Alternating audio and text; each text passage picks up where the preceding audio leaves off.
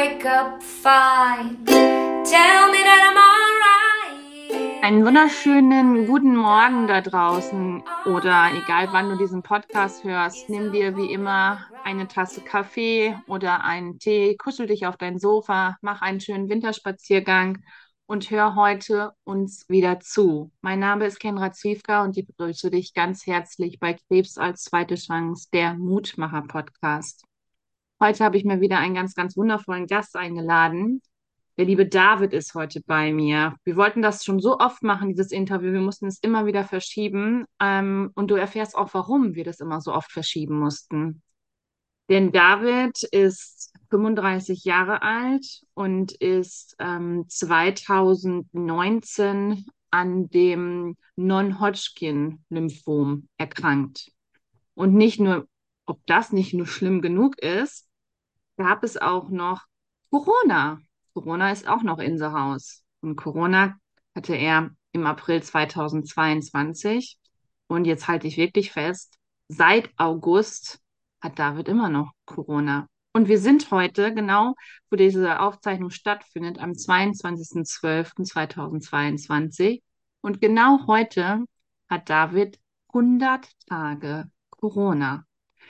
Darüber sprechen wir heute und ähm, David ist glücklicher Familienvater, ist in einer wunderschönen Beziehung und ich freue mich jetzt sehr, lieber David, schön, dass du da bist und dass endlich mal die Männer hier wieder zu Wort kommen und ähm, dass du dir die Zeit genommen hast. Ich freue mich sehr. Ich freue mich auch. Vielen Dank für die Einladung. Total gerne.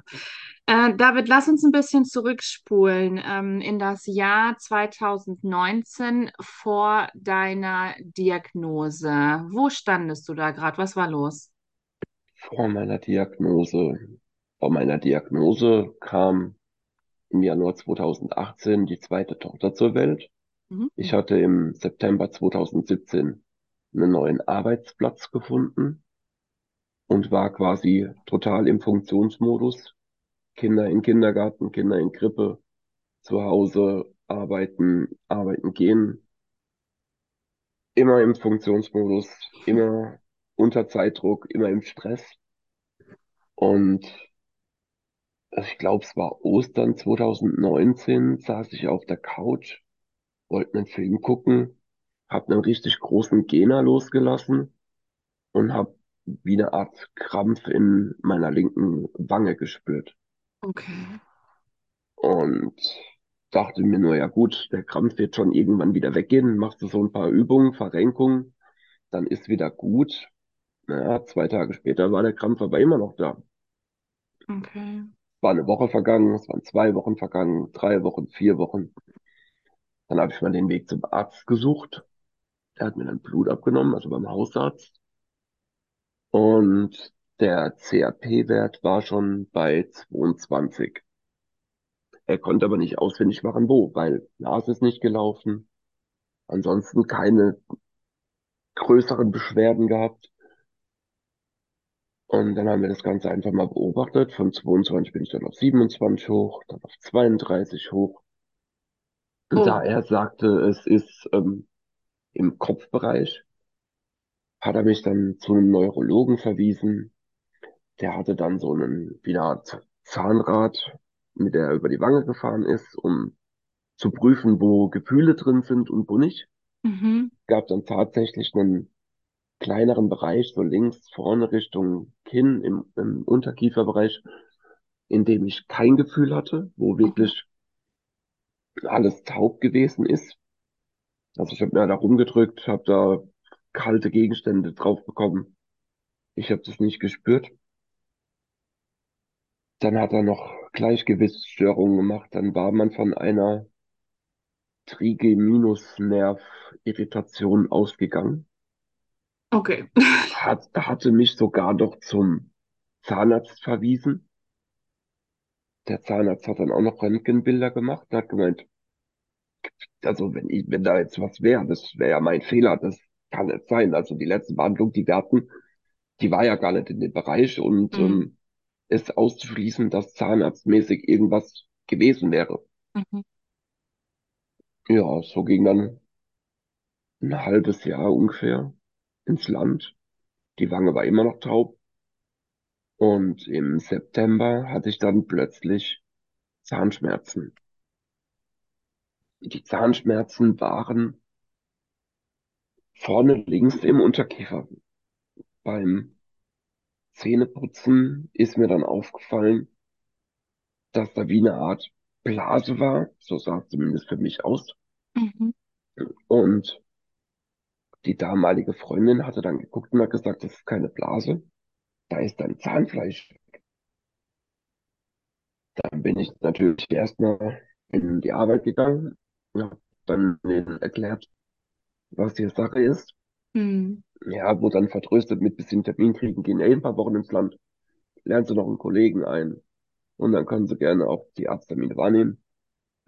Aber soweit Ui. kam es dann leider, soweit kam es dann gar nicht. Ich war dann am nächsten Tag einfach nicht mehr da. Das war Mhm. dann, glaube Anfang Oktober mit Spülungen, die ich mir wöchentlich abgeholt habe, mit Biopsie, mit Ent Gewebeentnahme. Ich hatte auch tatsächlich den Geschmack von abgestorbenem Fleisch im Mund. Das ist wahr. Oh. Von der Vorstellung her sehr ekelhaft Mhm. und ich wusste auch nicht, wo es herkommt. Also Ja, ich habe ja mit allem Möglichen versucht, irgendwie dagegen vorzugehen, aber es ging einfach Ja. nicht. Mhm. Und dann war es der 21. Oktober 2019. Das war dann mein erster Krankheitstag. Zu dem Zeitpunkt hatte ich dann allerdings auch schon Nachtschweiß. Hat aber immer noch keiner für ernst genommen. Und dann gingen die Kontrollen weiter. Regelmäßig zum Zahnarzt, regelmäßig spülen, bis man irgendwann mal eine Biopsie gemacht hatte und dann war auch dieses nekrotische Gewebe entfernt worden. Dann war auch der Gestank weg, Gott sei Dank. Und gegen Mitte November sollte dann noch eine Knochenprobenentnahme genommen werden. Vorher musste ich allerdings ins CT, Mhm. damit man ordentliche Bilder hat. In dem CT, ah nee, ich hatte die Woche davor noch ähm, Antibiotikum genommen, Amoxiclav, habe darauf dann sogar noch allergisch reagiert und habe so einen richtigen Stirnacken bekommen. Der ist alles gewachsen, alles war rot, voller Pusteln. Mhm. Und genau, im CT wurden dann geschwollene Lymphknoten im oberen Brustbereich festgestellt. Oh, okay. Hatte man mir aber nach dem CT direkt noch gar nicht gesagt. Okay. Mhm. Ich bin dann, das war glaube ich mittwochs, donnerstags bin ich dann zum Zahnarzt in die Klinik wieder gefahren. Hab dem gesagt, dass ich hier geschwollen bin, rot bin, allergische Reaktionen auf das Penicillin habe. Und da hat er das erste Mal den Begriff Lymphom in den Raum geworfen.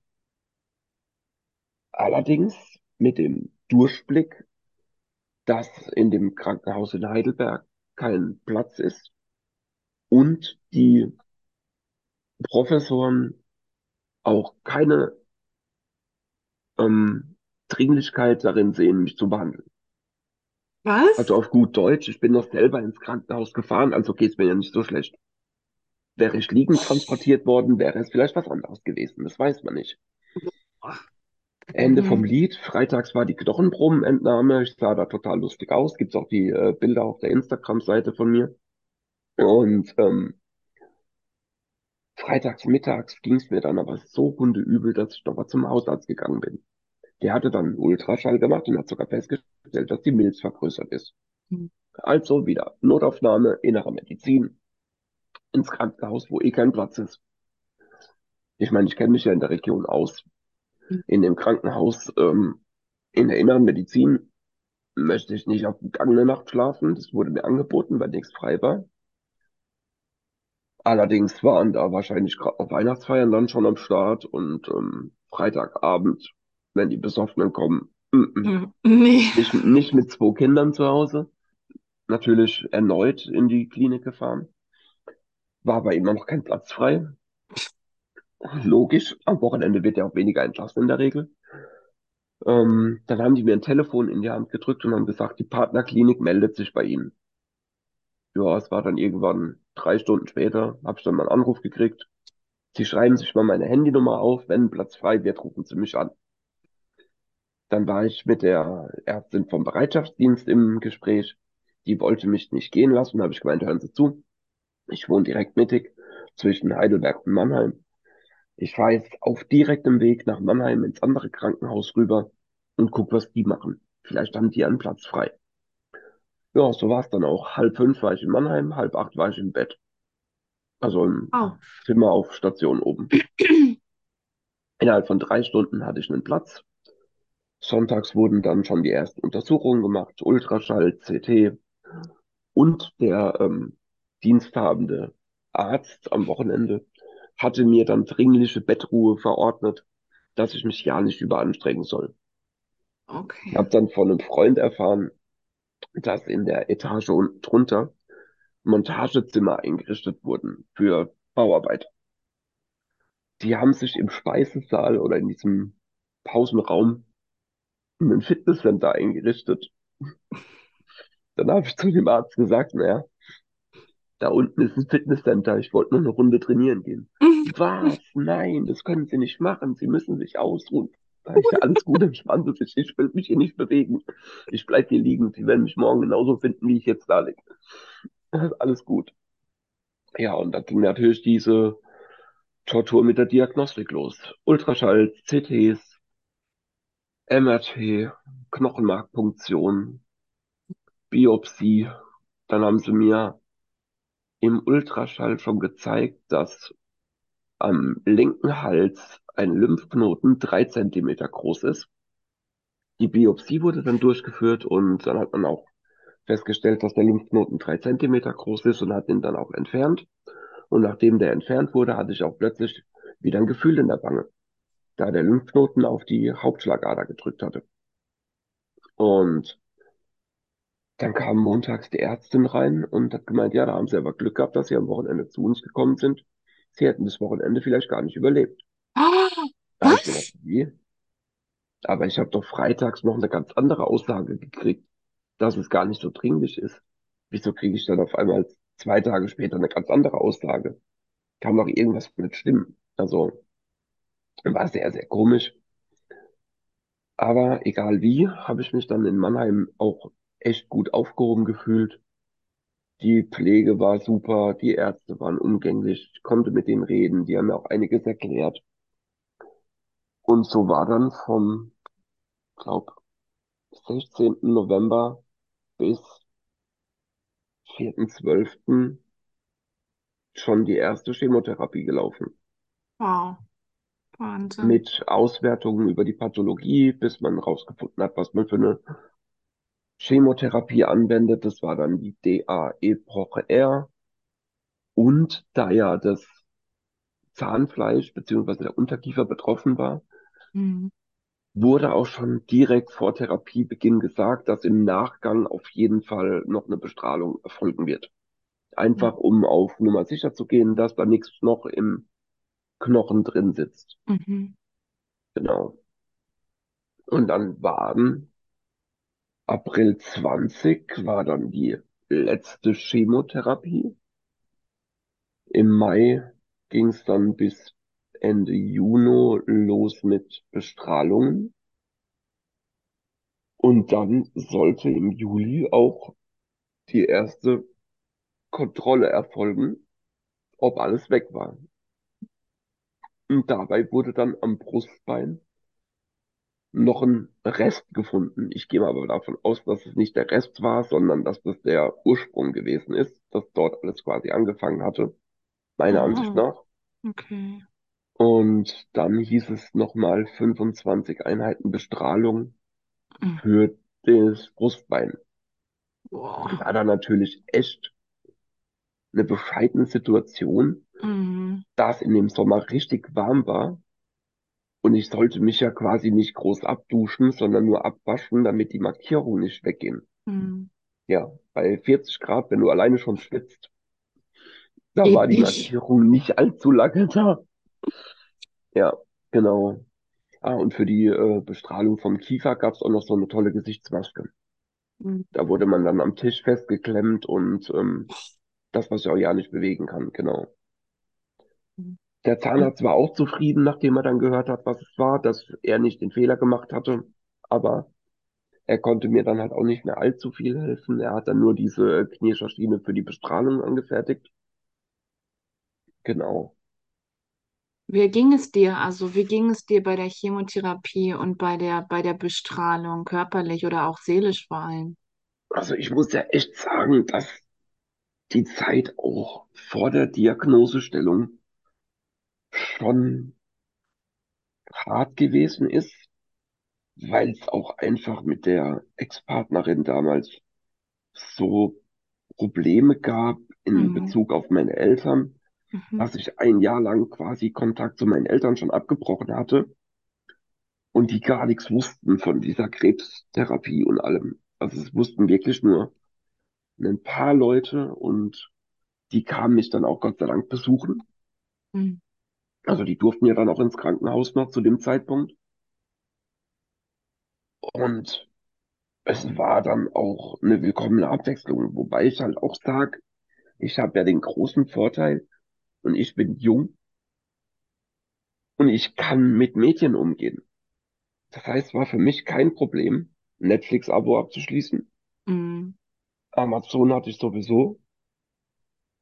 Disney kam dann erst später, habe mir ein Tablet organisiert und war dann im Krankenhaus gelegen und habe eine Serie nach der anderen geguckt oder Filme Mhm. geguckt. Mhm. Oder wir haben uns dann abends zu einem Zoom-Meeting oder Skype-Meeting oder was weiß ich was getroffen. Ja. Wohingegen dann die älteren Menschen um mich rum wirklich alleine waren. Ach Mensch. Mhm. Und das ist natürlich schon echt ein großer Vorteil. Mhm. Klar. Tatsächlich bin ich dann auch erst sogar Ende 2020 auf Instagram gestoßen. Also ich hatte es vorher auch schon, habe es aber nie so genutzt und kam dann erst so nach und nach in diese Welt rein. Ja, aber du hast auch da so viele Möglichkeiten Ja. mitzuteilen und Beiträge zu schreiben und ja, wobei ich immer noch dazu lerne. Also ich glaube, ich bin noch nicht am Ende angekommen. Sehr gut. Ich glaube, Genau. es ist keiner von uns.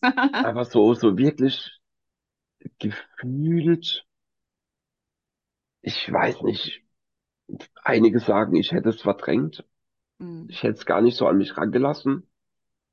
Wurdest Wobei du ich ja psychologisch irgendwie begleitet? Also hattest du einen Psychoonkologen oder eine Psychoonkologin? tatsächlich auch erst seit Mitte 2020. Okay. Also im, im März 2020 hat sich dann die Ex-Freundin mit den Kindern getrennt. Mhm. Die hatte irgendwie immer vorgegeben, es würde nicht am Krebs liegen. Jetzt mittlerweile hat sie dann mal gesagt, ja doch, sie kam damit einfach nicht klar. Mhm. Okay, es ist ja kein Problem, man kann, kann, man muss ja nicht mit allem klarkommen. Mhm. Ähm, genau, und daraufhin habe ich dann gesagt, okay, das ist äh, dann doch schon sehr viel Thematik, die dahinter steckt. Ich glaube, ich sollte mir doch Beratung holen. Hatte dann auch eine Überweisung für einen Psychologen, hätte aber drei bis vier Monate Wartezeit gehabt. Und das war mir einfach zu lang, weil ich hatte jetzt die Probleme und nicht erst später. Mhm. Also habe ich dann eine Heilpraktikerin gefunden, die auch psychologische Beratung anbietet. Ach, super, perfekt. Mhm. Es kamen auch im Krankenhaus die Psycho-Onkologen vorbei. Ja, die waren dann eine Viertelstunde da und sind dann wieder gegangen, aber so wirklich geholfen hatte ich jetzt nicht unbedingt den Eindruck. Okay. Also zumindest nicht die in Mannheim. In Heidelberg waren, glaube ich, dann gar keine später. Und in Ludwigshafen, die waren wirklich lange da und haben auch zugehört. Mhm. Genau. Aber ich würde total ich, gerne mal einmal zurückgehen in, ja, in, an den Punkt, als die Ärztin zu dir gesagt hat, ähm, das hat mich nämlich so, so schockiert oder auch generell, ähm, ist bestimmt auch sehr, sehr wichtig für die Hörer auch zu wissen, wie war der Moment, als die Ärztin gesagt hat, ja, also wenn Sie jetzt nächste Woche erst gekommen wären, dann würden Sie wahrscheinlich gar nicht mehr leben. Also wie war diese Aussage für dich? Was hast du da gefühlt? Hast du das überhaupt wahrgenommen oder warst du total in deinem Tunnel da drinne und einfach nur funktionieren und über alles über sich ergehen lassen, was du schon bis dato durchgemacht hast? ich glaube, mir ging es da wie dir. Ich war erstmal natürlich geschockt von der Aussage, aber auch komplett irritiert von der Aussage, weil sie ja eine 180-Grad-Wendung gewesen ist. Du kommst von, wir haben noch keine Möglichkeit, sie zu behandeln oder wir sehen auch keine Möglichkeit, sie zu behandeln, auf, sie hätten nicht überlebt. Mhm. Das sind ja komplette Extreme in, in unterschiedlichen Richtungen. Und ich glaube, nach dieser ersten Schockstarre kam dann auch eine richtige Wut. Also auf ja. diese, auf diese Ärzte, auf dieses Krankenhaus, auf diese Uniklinik, auf, auf Heidelberg und ähm, ja, auf alles letztendlich, ne? Weil ja auch ähm, für den Hintergrund in Heidelberg sitzt ja das äh, Deutsche Krebsforschungszentrum, das NCT, DKFZ. Die schreiben sich hier einen Ruf auf die Fahne, mm, mm. wo du denkst, ja, aber gut, ich habe kein Geld, also wird mir nicht geholfen oder wie? Und jeder andere, der vermögend ist, dem wird sofort sämtliche Leistungen freiwillig gegeben und ja, kommen Sie zu uns, wir helfen Ihnen, wir haben alles für Sie da. Das war dann halt schon echt so ein, so ein Moment, wo ich gesagt habe, okay, ich möchte da nie wieder hin. Ja, klar, verstehe Also ich, ja. ich habe dann auch weitestgehend echt vermieden, da nochmal hinzugehen. Ja, so ich hatte ja auch, ja. während der Chemotherapie hatte ich ja auch weiterhin noch die Probleme dann mit dem Unterkiefer. Mir ist dann im zweiten Zyklus Weihnachten 2019 der eine Zahn beim Frühstück einfach rausgefallen. Oh. Komplett sauber getrennt, als hätte den der Zahnarzt gezogen, ohne Blut, ohne alles, einfach plopp draußen. Ja, durch die Chemos, ne? Ja, und auch weil er ja vorher schon angegriffen war. Ja, klar. Ja. Also mir wurde dann auch erklärt, der Krebs hat sich quasi eine Schwachstelle gesucht, warum auch immer der Zahn eine Schwachstelle war, weil der Zahnarzt hat ja immer gesagt, ist alles gut. Aber er hat sich halt diesen Weg nach draußen gesucht und hat dann über das Zahnfleisch signalisiert, hier stimmt was nicht und ähm, ja, genau. Und dann ist der Zahn halt einfach weg gewesen. Hm. Ähm, okay. Da man ja aber schon wusste, dass der Krebs in dem Kieferknochen drin sitzt, musste ich ja zwangsläufig wieder in eine Kieferchirurgie um das Ganze dann rekonstruieren zu lassen. Hm. David, wo hast du die, wo hast du die ganze Kraft hergezogen, die ganzen, den ganzen Mut? War das ähm, deine, deine Kinder, die dir den, den Mut gegeben haben zum Weiterleben? Oder ähm, war das eine innere Stimme? Oder wie war das für dich? Ich glaube, es war eigentlich so alles, alles zusammen, so, je, so je, jede Situation so ein bisschen. Auf der einen Seite Klar kommt natürlich nochmal der Gedanke, ich bin 32 gewesen zu dem Zeitpunkt, bin noch viel zu jung, mhm. habe dann aber von den Ärzten auch gesagt, komm, sind Sie doch froh, dass Sie so jung sind. Ihr, ihre Knochen sind noch stark und dick genug. Sie haben ein inneres System, was funktioniert. Wir bauen sie wieder auf. Sie haben 95% Heilungschance. Sie haben zwei Kinder. Sie haben noch Familie. Ja. Sie wollen zum Sport, sie wollen arbeiten. Es war ja immer alles quasi so ein bisschen der Teil dazu.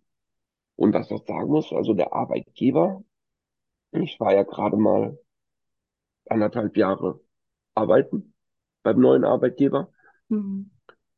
hatte, nachdem er die Diagnose mitbekommen hat, auch sofort gesagt, machen Sie sich keinen Kopf, wenn Sie was hören, dass ein neuer Kollege eingestellt wurde, ja, wir brauchen ja einen Ersatz für sie, aber sie kommen dann einfach gesund wieder zurück und kriegen ihren Arbeitsplatz. Sie müssen da keinen Kopf machen. Oh, wie schön. Und das nimmt dann auch schon mal eine sehr, sehr große Last von den Schultern. Ja, natürlich. Weil man ja sich darum nicht auch kümmern muss. Ja. ja. Genau. Und die Bestrahlung, wie war die für die, für dich? Also gab es da irgendwelche ähm, Nebenwirkungen oder? Ja, die Schleimhäute. Ja. Hm. Also es war ja die, die Unterkieferbestrahlung am Anfang. Das hat man dann schon gemerkt. So, die, die erste Woche war noch okay. Die zweite Woche fing es dann langsam an weh zu tun. Klar, gab dann Amphomoronal und Lutztabletten und Essen am besten ungewürzt essen und genießen und finde ich jetzt sogar gar nicht mal so schlimm.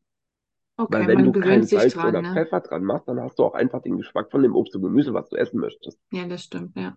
Und es ist einfach der natürliche Geschmack, so wie es auch aus dem, sag ich mal, die Kartoffel aus der Erde Ja, kommt. ja. und nicht versalzen. Ja. Hast du recht. irgendwelche Zutaten und Beilagen. Das stimmt, ja. Ja, also es war dann doch schon, ja, auch eine intensive Geschichte, weil du schmeckst ja mit dem Mund auch sehr viel. Mhm. Genau, dann gab es halt auch das Problem, dass ich dann auch nicht mehr groß kauen konnte, sondern dass dann eher auf Suppen umgestiegen wurde. Oder auf Milchreis und äh, Grießbrei und so. Mhm. Genau, also die Wange war dann ein bisschen gerötet und ähm, war aber keine allzu großen Nebenwirkungen und äh, Auswirkungen von dem Ganzen.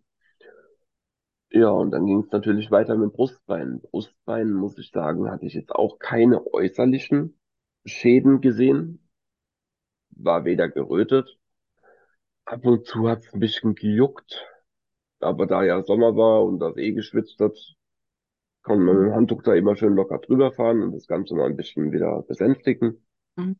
Wobei ich sagen würde, innerlich, da der Brustbein ist, die Luft und Kondition, glaube ich, hat im Endeffekt schon ein bisschen drunter gelitten, mhm. weil ich merke jetzt zusätzlich, dass ich schnell außer Puste bin und auch mal schnell ins Schwitzen komme. Ja. Genau, nachdem diese ganzen Bestrahlungen fertig waren, hieß es ja dann äh, Rekonstruktion vom Unterkiefer. Also musste ich ein Krankenhaus finden, was mich auch nimmt, weil nach Heidelberg wollte ich ja nicht mehr. Mhm. Dann bin ich nach Viernheim, dann bin ich nach Mannheim in eine andere Stelle gefahren. Die haben alle gesagt, wenn Sie schon in Heidelberg sind, dann bleiben Sie dort. Nee, möchte ich ja nicht, deswegen bin ich ja hier. Mhm. Im Endeffekt bin ich dann in Ludwigshafen untergekommen. Das heißt, es war dann quasi das dritte Krankenhaus für die Therapie. Und da wurde dann im September 20 aus dem Beckenkamm Knochen entnommen und eingesetzt. Klingt schlimm, war es aber auch. Also Hab ich, ich mir gedacht. Dann, ich hatte dann quasi am Unterkiefer, am, am Kinn, da ist jetzt gerade ein Bart drüber gewachsen, habe ich jetzt noch so eine schöne Narbe, die wurde dann mhm. das erste Mal aufgemacht. Dann sollte das Ganze quasi verheilen von alleine. Aber mit Chemotherapie, mit Bestrahlung ist natürlich die Wundheilung extremst gefährdet und geschwächt. Ja, natürlich. Somit ging da nicht wirklich viel. Bis ich dann im November eine Fiste, so ein kleines Loch ins Kinn gefressen hatte. Und beim Mittagessen ist mir auf einmal die Soße rausgelaufen. Und ich dachte sowieso, tropft hier alles. Ja, auch alles mitgenommen, sehr, ne? Ja, es war, war echt sehr, sehr interessant, auch, auch medizinisch gesehen, weil das war nämlich dann der nächste Schritt. Abgesehen von dieser ganzen Wut und Frustration und Funktion, sind ja dann auch schon medizinisch und wissenschaftlich interessante Themen und äh, Ansichtspunkte dabei, weil man kann es ja vorher nicht so. Man wächst ja dann auch so ein Stück weit mit. Ja. Genau, dann habe ich ähm, ach Gott, wie hießen die Dinger? Kompressen. Kompressen und eine äh, Saugkompresse und Verband an Kinn kleben gehabt bis im April 2021. Oh, das ist eine lange Zeit, ne? Ja, ist eine lange Zeit. Von November bis April. Kommt aber das große Aber. Da ich ja sowieso schon in Ludwigshafen gewesen bin für meine erste Operation, wollte ich jetzt nicht noch unbedingt nach Mannheim gehen, also haben wir gedealt und haben gesagt, wenn ich eh schon da bin und nichts zu tun habe, dann können wir ja auch in Ludwigshafen die Kontrolle machen. Mhm. Ja, die haben wir gemacht. Ich wurde ins CD geschoben und komme raus und es heißt, ja, herzlichen Glückwunsch, Sie haben neue Herde auf der Lunge. okay, gut. Dann haben wir das in Mannheim gemeldet und Mannheim hat dann direkt reagiert und hat gesagt, okay, dann machen wir jetzt ähm, Vorbereitung für Stammzellentransplantation. Ja, okay. Habe ich mal von gehört. DKMS und so. Mhm. Stäbchen rein Spender sein. Aber ähm, so wirklich was damit zu tun, hatte ich ja bisher auch nicht. Also ich nee. wusste nicht, wie das Ganze dann aus ähm, Patientensicht abläuft. Ja, dann gab's ähm, zwei Runden D-Hub-Chemo Und zwei Wochen vor Weihnachten sollte ich dann Stammzellen abnehmen. Ich war dann zwölf Stunden beim Roten Kreuz, aber es hat nicht gereicht. Mm. Am Abend kam dann der, also Chef, Professor, Niederlassungsleiter von dem Roten Kreuz zu mir, hat sich noch mit mir ein bisschen unterhalten, habe ich gemeint, hören Sie mal zu, wieso kam da jetzt eigentlich nicht genug zusammen? Und er hat gesagt, naja, jetzt überlegen Sie mal. Sie haben Herde auf der Lunge, mhm. Sie haben einen Infekt im Kiefer und Sie sollen noch Stammzellen abgeben. Das mhm. ist wie bei der Bundeswehr. Sie können gar nicht an drei Brennpunkten gleichzeitig sein, weil Sie gar nicht genug Personal mhm. dafür haben. Also Sie ja. haben nicht genug Zellen, ja. die überall tätig sein könnten. Ja, das, das macht Sinn, klingt mhm. logisch. Ja, total. Also sollte man vielleicht erstmal das eine bearbeiten, bevor man ans nächste geht. Mhm. Und so haben wir uns dann halt auch Schritt für Schritt immer wieder genauso durchgehangelt. Ja, dann hieß es, eine Woche später ging es bitte nochmal zur Kontrolle. Da wurde dann nochmal ein CT, glaube ich, gemacht. Waren ja schon zwei Monate rum, da konnten wir nochmal ein CT machen. Dann wurde eine Läsion im Rachen festgestellt. Am Hypopharynx. Okay. okay. Daraufhin war ich dann in der Tagesklinik bei meinem ambulanten Arzt gesessen. Der hat mit seinem Chef gesprochen und daraufhin wurde dann in Heidelberg angerufen. Ich meine, was wollt ihr bitte in Heidelberg? Ich möchte da nicht hin. Ja, es gibt hier die neue Methode, die nennt sich KT-Zellen. Mhm. 22.12. beim Professor gesessen in Heidelberg. 29.12. habe ich mein Blut abgegeben. Das hat wunderbar funktioniert, weil es mussten ja keine Stammzellen entnommen werden, sondern mhm. nur die Immunzellen. Die wurden dann nach, ich glaube, Amerika geschickt, sind dann dort im Labor genverändert worden, kamen dann Mitte Januar wieder zurück. Da ging es dann für mich dann auch wieder nach Heidelberg ins Krankenhaus. Mit Verband, mit allem.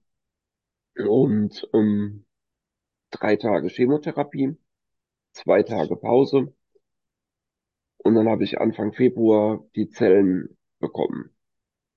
War dann noch 14 Tage zur Beobachtung drin und bin am, glaube 16.02. wieder rausgekommen. Oh. Ja. Es war dann schon quasi ein relativ langer Weg bis dahin, weil man hatte ja eigentlich mal ein Ziel vor Auge, dass es irgendwann mal auch fertig ist. Aber es war halt nie so wirklich fertig. Hm. Genau. Wahnsinn. Also was, also was du alles durch hast und du sitzt hier noch, oh, da war das und da war das und da war das. Also es ist ja, ja, unglaublich. Schon... Also, du bist doch letztendlich auch ein medizinisches Wunder, oder? Ja, und mit Corona jetzt sogar noch mehr. ja, da, da, kommen wir jetzt ja mal da hinzu. Wir gleich noch drauf. Genau, dann lag ich natürlich im, im Krankenhaus und ähm, hatte, wie gesagt, ja 2020 dann auch von meiner Beraterin empfohlen bekommen, ich soll doch was für mich machen. Ich kann nichts für mich machen. Also ich bin kein, bin kein Egoist, ich mache hier nichts für mich. Also, ähm, sorry, kann ich nicht. Ja, wie sieht's denn aus mit Mandalas malen? Sag ich, Mandalas malen? Ja, klar. Im Lebtag mal ich kein, mal kein Mandalas. Ja, aber wie sieht's denn aus mit Lego bauen? Sage ich, hm, Lego bauen? Ja, habe ich früher auch gerne gemacht, aber kostet dann auch immens viel Geld. Und ich bin im Krankengeld, weil war ja schon lang genug ähm, ja, ja. krank geschrieben. Wobei vom Krankengeld auch schon im Dezember 20 abzusehen war, dass es bald enden wird und äh, ich ins Arbeitslosengeld 1 rutsche. Mhm. Also noch weniger Geld zur Verfügung habe. Wie soll ich mir dann irgendwas finanziell leisten können, war schon mal komplett ausgeschlagen. Also musste irgendwas her, was nichts kostet und was trotzdem irgendwie befreiend ist. Ja, und so kam die Idee mit dem Tagebuch zustande. Sehr gut. Und da hat das Ganze dann seinen Lauf genommen. So peu à peu hatte ich immer was zu tun, immer einen Beitrag geschrieben, chronologische Reihenfolge aufgesetzt. Ja. Und im Februar während ich in Heidelberg im Krankenhaus lag, habe ich dann eben tatsächlich Kontakt zu meiner jetzigen Freundin aufgebaut. Ach, wie schön. Und nachdem ich dann aus dem Krankenhaus rauskam, sind wir dann auch zwei Monate jeden Tag spazieren gegangen. Mhm, Bis wir dann gesagt haben, hey, es hat gefunkt, lass uns doch probieren, wie weit wir kommen. Mhm. Ja. Und seit Schön. Januar 22 wohnen wir jetzt auch gemeinsam in der Wohnung. Super. Richtig, richtig schön. Ja, genau. Nachdem dann halt alles medizinisch auch abgeklärt war, ich lag ja immer noch mit Verband in Heidelberg, das war auch schon wieder so ein Ding, wo ich dann halt durch die Decke hätte gehen können. Da wollten die Ärzte von mir, also die, die Zahnärzte doch tatsächlich von mir, dass ich in die Zahnklinik rüberlaufe, um mir den Verband wechseln zu lassen. Dann hatte mein Professor da denen erklärt und hat gesagt, der Mann liegt in Isolation. Der darf nicht mit Keimen in Berührung kommen. Hm. Wie soll der jetzt hier einmal durchs Krankenhaus laufen, nur um den Verband zu wechseln? Nein, das geht gar nicht. Wechseln Sie ihn doch bitte im Zimmer. Kommen Sie steril ins Zimmer und wechseln ihn dort. Ja, das ging dann so lange, drei Tage. Genau, die Ärzte wollten, dass ich quasi einmal durchs Krankenhaus laufe, obwohl ich ja äh, komplett in Isolation gelegen bin und ähm, auch auf Keime achten sollte, was natürlich ein Unding ist. Den Verband selber zu wechseln, haben sie mir dann vorgeschlagen. Dann habe ich ihn angeguckt, den einen Helfer da, und habe gesagt, wenn Sie schon zwei Hände brauchen und Sie sehen mich frontal, wie soll ich das dann machen, wenn ich gar nichts sehe? Desinfizieren, Verband wechseln, halten. Sie brauchen ja schon zum Teil meine Unterstützung als dritte Hand. Das geht ja gar nicht. Nee. Ja, es hat dann irgendwie funktioniert. Man hat das Ganze dann hingebekommen. Und ich durfte dann auch Mitte Februar wieder raus. Ja, nur hieß es dann halt eben von Seiten Ludwigshafen, dass ähm, das Loch wieder zugemacht werden soll. Das heißt, am Kiefergelenk entlang liegt eine Platte, sozusagen wie bei einer Bein-OP als Mhm. Krücke, als Unterstützung, damit auch der Knochen zusammenwachsen kann, was ja nicht funktioniert hatte, offensichtlich, und eben diese Fistel entstand. Dann wurde die Platte rausgenommen, das Implantat rausgenommen und das Loch zugemacht. Das heißt dann auch im Umkehrschluss, dass ich noch rechts unten fünf Zähne und links unten vier Zähne hatte. Mhm. Alles andere war quasi weg. Da war ein Lufthohlraum. Okay. Dementsprechend war es auch anfangs schwierig, Sachen zu kauen. Ähm, genau, dann haben wir gewartet bis im November 2021, also knapp vor einem Jahr. Bis dahin war natürlich dann auch ähm, ein paar Regelungen bezüglich dem Umgang mit den Kindern getroffen worden, dass sie auch mal über Nacht bleiben sollten, statt nur vier Stunden. Wie am Anfang, da gab es auch immer Streitigkeiten. Mit der neuen Freundin ging es dann auch sogar in Wanderurlaub im September 21. Wir sind dann aufs Nebelhorn hochgefahren und Mhm. runtergelaufen. Da hätte ich auch nicht gedacht, dass ich sowas dann nach der ganzen Tortur überhaupt schaffe. Ja, und dann kam die nächste Operation mit Knochenimplantat aus dem Schulterblatt. Und die OP ist auch recht gut verlaufen, aber es hat sich dann auch im Nachgang wieder ein Infekt in die Wunde gesetzt gehabt, dass die Wunde geeitert hatte und, und, und. Zum Glück ist die Freundin Krankenschwester auf der Kinderintensivstation. Das heißt, sie hat einen medizinischen Hintergrund und wusste entsprechend auch, wie sie die Wunde dann daheim wieder zu versorgen hatte. Da ich ja nur zweimal die Woche zur Kontrolle in, äh, bei den Zahnärzten gewesen bin, beziehungsweise bei den Kieferchirurgen dann. Und halt äh, täglichen Verbandswechsel zum Teil mehrfach gebraucht hatte. Ja, so ging dann die Zeit rum. Und die, der Infekt war dann irgendwann draußen und es ist jetzt auch alles gut verheilt. Schön. Und irgendwann bin ich mit der Zunge mal über dieses Implantat gefahren und hab gedacht, das fühlt sich aber komisch an. Und dann habe ich mir erstmal gar nichts dabei groß gedacht, bis, das, bis ich dieses Gefühl dann vermehrt sogar noch im Mund hatte. Hm. Jetzt weiß ich auch, was die Bedeutung heißt, man hat Haare auf den Zähnen. Weil es wurde ja ein Rückenimplantat genommen und am Rücken wachsen Haare. Es ist nicht dein Ernst. Was aber wie Zeichen ist, wenn Haare aus dem Impfen, weil ja dann schließlich auch das Ganze entsprechend ähm, operativ gut zusammengesetzt wurde. Ja, so haben wir uns dann eine Pinzette organisiert und die Freundin hatte dann die Aufgabe, regelmäßig die Haare von dem Implantat wegzuziehen. Mittlerweile wachsen sie Gott sei Dank nicht mehr so extrem. Am Anfang war das schon so einmal die Woche, bitte einmal Haare entfernen. Wow. Weil rasieren geht ja nicht. Was wie krass. Echt. Ja, genau. Und dann ähm, ging es im Januar dann schon relativ zügig in die Wiedereingliederung. Weil für mich dann das Ziel natürlich gewesen ist, nicht ins Hartz IV zu rutschen, sprich ins mhm. Arbeitslosengeld 2. Und der Stichtag war auch wieder der 21. April. Bis dahin musste ich quasi durch sein. Mhm. Ja. Und ähm, das bin ich jetzt mittlerweile auch. Die Wiedereingliederung war gut. Wobei das Arbeiten konzentriert über acht Stunden dann doch schon sehr anstrengend gewesen ist. Da ich ja alles durchgemacht arbeite und äh, am PC bin, musste ich mir echt alle halbe Stunde, dreiviertel Stunde so eine Bildschirmpause gönnen. Mhm. Das war auch okay.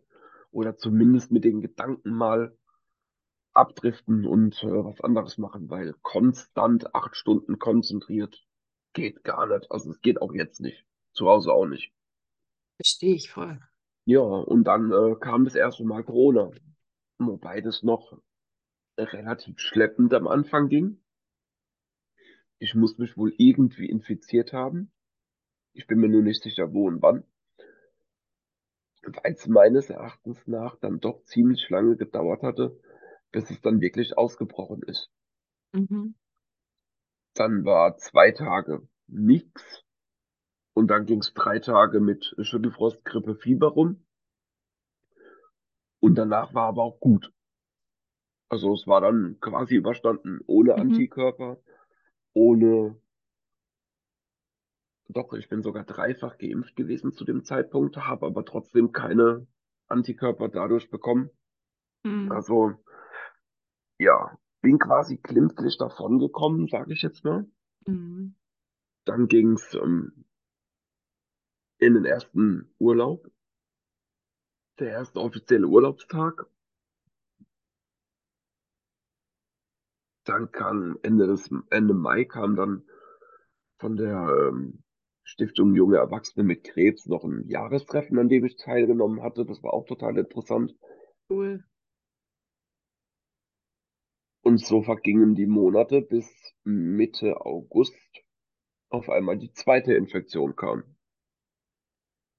wo ich dann halt auch erstmal entsetzt gewesen bin, wieso schon wieder eine Infektion kommen könnte. Ja, Aber logisch, ohne Immunsystem steckt man sich dann halt doch einfach mal leichter an. Mhm. Aber auch da war es wieder zwei Tage Fieberschub, ein, zwei Tage flach gelegen und dann war gut. Okay. Also wieder quasi gut davon gekommen, trotz äh, fehlendem Immunsystem. Mhm. Dann, dann war natürlich der Gedanke, ich glaube, das ist mittlerweile wirklich so ähm, Massendenken, Herdenzwang oder sowas. Wir wollten in Urlaub fahren, eine Woche später. Und die Woche zwischendrin, zwischen Corona und Urlaub, war ich noch arbeiten. Also Maske auf, aber nicht mehr getestet. Weil ging ja in Urlaub. Man wollte ja, ja. den Urlaub nicht absagen. Zumal es auch für mich der erste Urlaub mit den Kindern gewesen ist. Ach, und ähm, ja, war auch total schön. Wir waren im Zillertal und äh, war ein cooler Bauernhof mit Ponyreiten und war auch eine tolle Woche. Wir sind auch wandern gegangen. Die Kinder haben auch gut mitgemacht und alles. Hat auch alles wunderbar funktioniert.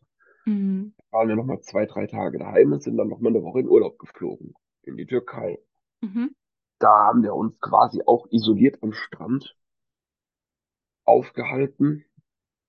Waren gar nicht draußen aus dem, doch einmal waren wir aus dem Hotel draußen, weil es gab, gab auch nicht so viel, um das Hotel rumzumachen. Und haben eine Busfahrt mitgemacht. Ja, hast gedacht, der Bus ist leer, aber hast dich dann äh, trotzdem ohne Maske in den Bus gesetzt. War halt auch irgendwie doof. Aber deswegen sag ich, bin ich der Ansicht, ich habe mich da das dritte Mal infiziert, weil auf dem, das war montags und mittwochs sind wir zurückgeflogen. Mittwochs im Flieger habe ich nämlich schon angefangen zu schwitzen. Hm. Aber mehr war nicht. Es war hm. nur dieses eine Mal bisschen Schwitzen auf dem Flug, drei Stunden. Und donnerstags wollte ich dann eigentlich zum Podologen gehen, zu meiner medizinischen Fußpflege. Und die haben mich vorher noch angerufen und gesagt, ja, denken Sie bitte dran, wenn Sie zu mir kommen, dann äh, brauchen Sie bitte einen negativen Schnelltest. Ja, kein Problem, alles cool. Ich hatte für den 20. September sowieso noch meinen Kontrolltermin beim Onkologen mit CT. Musste also vorher noch Blut abnehmen gehen. Habe ich alle Termine schon vor dem Urlaub weit ausgemacht gehabt. Blut abgenommen, war halt ohne Testen beim Hausarzt zum Blut abnehmen. Bin danach ins Testzentrum gefahren, war gefahren nach Hause, auf einmal kommt Ping, Corona positiv. Ups. oh, wie geht das denn? Dann habe ich montags, glaube ich, beim Onkologen angerufen, habe es dem gesagt beziehungsweise nee, ich glaube, ich bin mir gar nicht mehr sicher, ob ich überhaupt angerufen hatte. Ich bin auf jeden Fall dienstags ins Krankenhaus, bin aber erst ins CT runtergegangen und dann hoch zum Onkologen. Da wurde aber auch nichts getestet. Mhm. Und erst als ich dann mal gefragt hatte, wie es aussieht wegen äh, Portspülen, dann ähm, sollte ich in die Tagesklinik. Um in die Tagesklinik zu gehen, braucht man aber einen negativen Schnelltest. Und da wurde dann festgestellt, dass ich doch Corona habe. Also ich war dann sonntags wieder in einem Schnelltest negativ und dienstags wieder positiv. Und oh, ich glaube, ich habe jetzt mal gezählt, von, von 28 PCR-Tests bin ich bei sieben negativ gewesen. Boah, was? Das ist unglaublich, oder? Aber seit April halt. Und ähm, ja, mittlerweile hat dann auch der Arbeitgeber dann irgendwann mal gesagt, ja, wenn Sie positiv sind, dann kommen Sie bitte erst arbeiten ab einem CT-Wert von 30 oder höher oder halt negativ. Ja, den habe ich aber nicht. Mein Tiefstwert waren mal 15. Im Moment bin ich bei 23,5. Heute geht es zum nächsten PCR-Test. Mal gucken, was die nächsten zwei Wochen passiert. Die OP, weil ich soll ja noch Implantate bekommen, damit ich auch mal wieder Zähne habe, ist natürlich auch ausgefallen, weil ich ja erst operiert werden darf, wenn ich negativ bin. Mhm. Am 11. Januar soll ich eigentlich in Reha gehen, aber auch erst wieder, wenn ich negativ bin. Ja, schauen wir mal, was bis dahin funktioniert und nicht funktioniert. Mhm. Aber es ist halt auch interessant zu wissen, dass man sein Privatleben ausleben darf. Man darf überall hin, man darf alles machen. Aber es achtet in der Hinsicht auch keiner auf diese Regelungen von der Regierung, weil jeder noch sein Hausrecht hat. Mhm. Ja. Also man hat zwar, bekommt zwar von oben gesagt, ja, das und das ist zu beachten oder ist zu empfehlen, aber im Endeffekt darf dann doch wieder jeder selber entscheiden. Mhm. Ist halt auch zum Durchblicken für einen selbst, was darf ich, was darf ich nicht, extrem schwierig. Also zieht man sich ja sowieso schon ein Stück weit zurück. Genau, wir hätten auch im Dezember war jetzt auch nochmal so ein Treffen von den von diesen Treffpunkten. Da wollte ich eigentlich auch teilnehmen, habe dann aber aus Vorsicht natürlich ähm, abgesagt, weil ich jetzt nicht weiß, inwieweit bin ich ansteckend für immungeschwächte Personen. Ja, klar, logisch. Bei Menschen mit einem gesunden Immunsystem passiert nichts. Das habe ich jetzt schon rausgefunden. Ich treffe mich mit Freunden, die Freundin hat nichts abbekommen, die Kinder bekommen nichts ab, die Eltern bekommen nichts ab. Also ja. Ich bin dahingehend nicht ansteckend, obwohl ich eigentlich ansteckend sein soll. Verrückt. Was dann auch keiner weiß. Genau. Und vor zwei Wochen, das war dann auch so ein Grund, warum ja unsere Podcasts mittlerweile ausgefallen waren, kam dann noch die Ohrenentzündung dazu.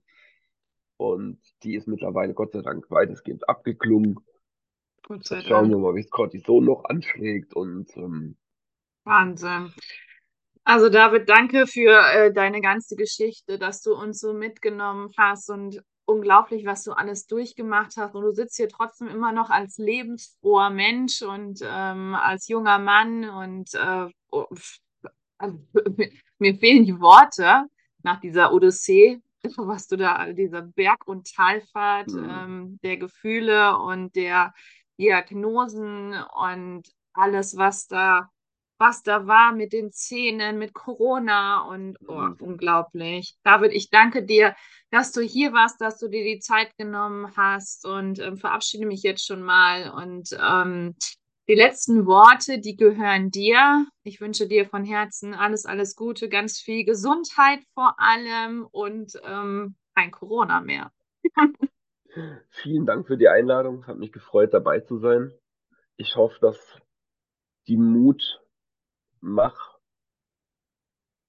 ähm, wie heißt Mutmach, ähm, Philosophie bei jedem ankommt, nicht den Kopf in den Sand zu stecken, nicht aufzugeben, immer nach Lösungen zu suchen, egal wie groß die Probleme auch sein mögen. Es gibt immer einen Weg, es gibt immer eine Option und manchmal muss man halt auch über den Schatten hinausbringen und andere Wege einschlagen, egal ob ähm, mit Kontaktbeschränkungen, mit Diagnosen. Es gibt immer noch irgendwo eine Idee, die sich umsetzen lässt, auch wenn sie manchmal sehr abstrakt sein kann. Ihr Lieben, was war das bitte für ein Interview? Also ich kannte so ansatzweise die Geschichte von David, aber eben nicht äh, komplett oder eben nicht in diesem Ausmaß. Und ähm, ich finde es beeindruckend, was für ein starker Mensch David ist und ähm, was er alles durchgemacht hat, wie viele Diagnosen da kamen und dass er aber nicht aufgegeben hat, dass er den Weg immer weiter gegangen ist und ähm, dass er immer weiterhin Mut gehabt hat, Hoffnung, Zuversicht, dass alles wieder gut ist und ähm, unglaublich. Also ich glaube, dass du da ganz, ganz viel aus diesem Gespräch mitnehmen konntest, dass du ganz viel auch selber umsetzen ähm, kannst. Und ähm, wie David auch sagt, es gibt immer einen Weg. Und ähm, diesen Weg wünsche ich dir, diesen Weg in, ähm, ja, von der Dunkelheit wieder ins Licht ähm, und diese lichtvollen Stunden zu nutzen, so wie David das auch geschafft hat seine Kinder, die, die Familie, seine Freundin, das waren seine Ankerpunkte, dann die gemeinsamen Urlaube, wo man dann immer wieder Kraft und Mut schöpft und neue Hoffnung hat. Und ähm, in diesem Sinne wünsche ich dir eine wunderschöne Woche. Danke, dass du bis hierhin zugehört hast. Danke für deine Zeit. Danke für dein Sein freue mich riesig auf die nächste Folge. Schon bin ganz gespannt, wer uns hier wieder erwartet. Und wenn auch du deine Geschichte zu erzählen hast um das Thema Krebs, dann melde dich doch total gerne bei mir. Und wenn du Lust hast, dann abonniere gerne hier diesen Kanal, damit du keine Folge verpasst. Und wenn du magst, kannst du uns auch super gerne eine Bewertung geben. Da würden wir uns sehr drüber freuen. Aber auch vor allem ein Feedback zu dieser Folge. Alles, alles Liebe, deine Kendra.